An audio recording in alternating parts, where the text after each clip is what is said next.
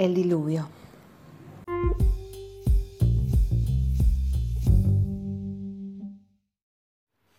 Neuma, psique, soma. Cartografías de lo que pulsa.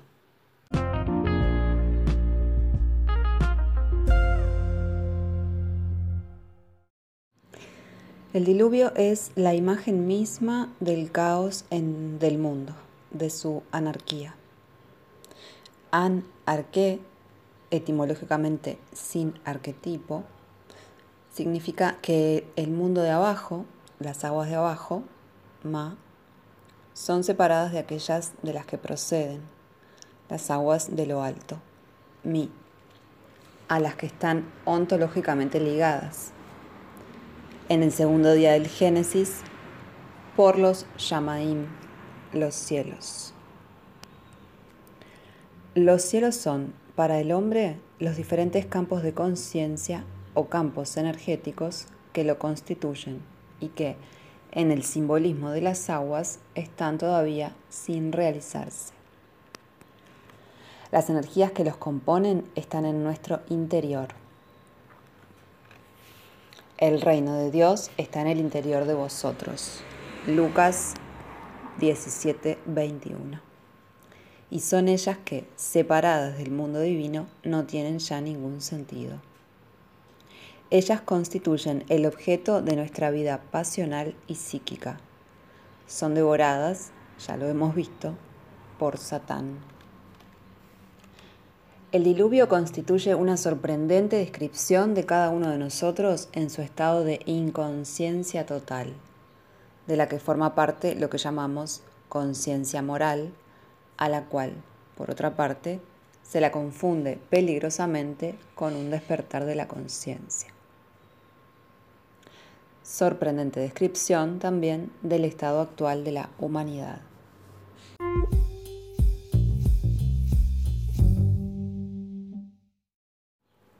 En tiempos de Noé, los hombres se multiplicaban sobre la tierra y daban a luz solamente hijas. La situación nos es presentada con admirable concisión. En relación con la orden divina, creced y multiplicaos, los hombres olvidan crecer y se multiplican en lo exterior, en el reino de la cantidad.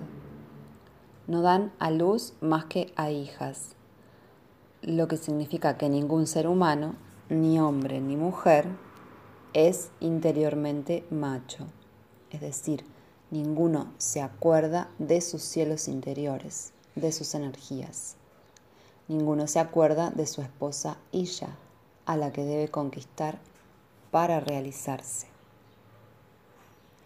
Recordemos que en hebreo las palabras macho y acordarse tienen la misma raíz y que lo femenino, nikva, es un agujero que contiene el secreto del nombre. Pero sin el accionar del macho es un agujero vacío. Y el ser humano está totalmente identificado con ese vacío, que él colma de todo tipo de actividades exteriores. Esencialmente come, bebe, duerme, se reproduce, trabaja con un miedo pánico de perder sus bienes de consumo, miedo que lo va minando poco a poco. Sufre y se ofrece como alimento a Satán hasta que agotado muere.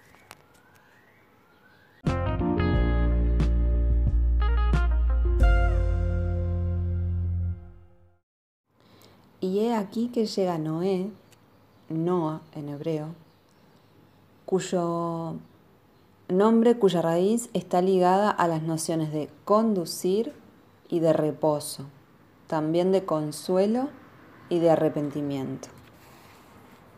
Su padre, Lamec, lo trae al mundo diciendo, Este nos consolará de nuestras fatigas y del trabajo penoso de nuestras manos, causados por la Adamá que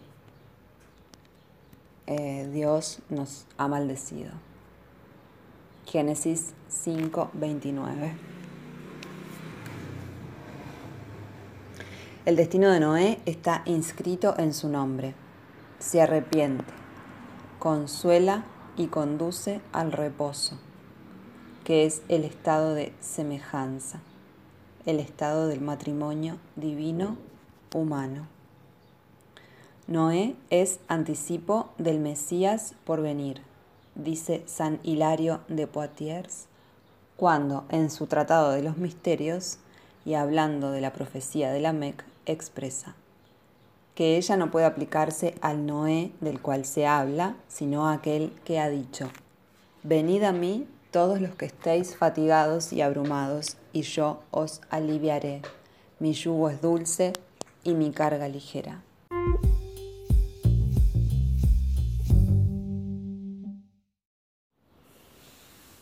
Dios observa la corrupción del hombre, se arrepiente de haberlo hecho.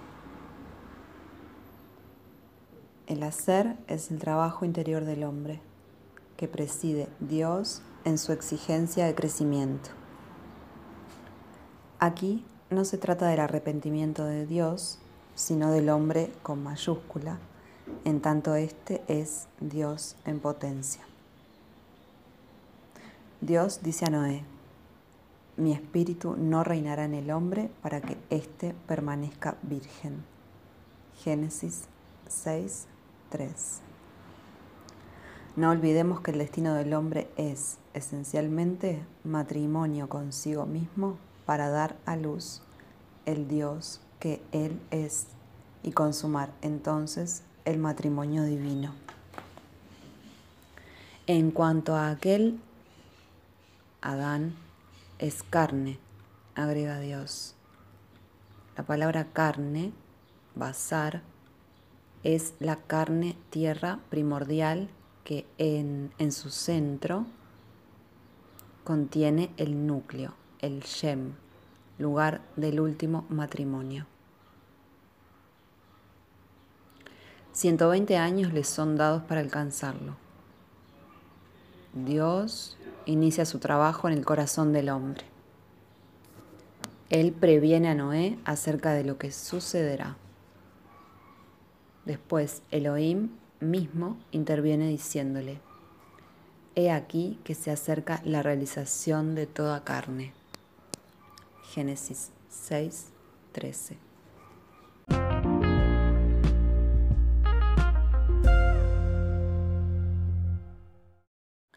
Esta palabra hebrea, ketz, de valor 900 más 100, o sea 1000, que traduzco por realización, no tiene en efecto nada que ver con un fin aniquilamiento punitivo, sino con el fin de un periodo de sueño para pasar a uno de realización. Con ese propósito, Elohim ordena a Noé construir un arca.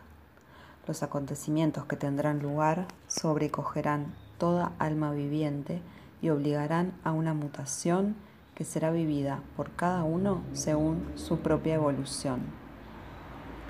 El arca, la teba en hebreo, es una palabra de gran importancia, pues reúne las dos letras que forman la palabra Bat, la hija, Virgen de Israel, que contiene con excepción de la Aleph, todas las letras del alfabeto, simbólicamente todas las energías creadas. Al pedirle que construya su Teba, Elohim invita a Noé a apoderarse,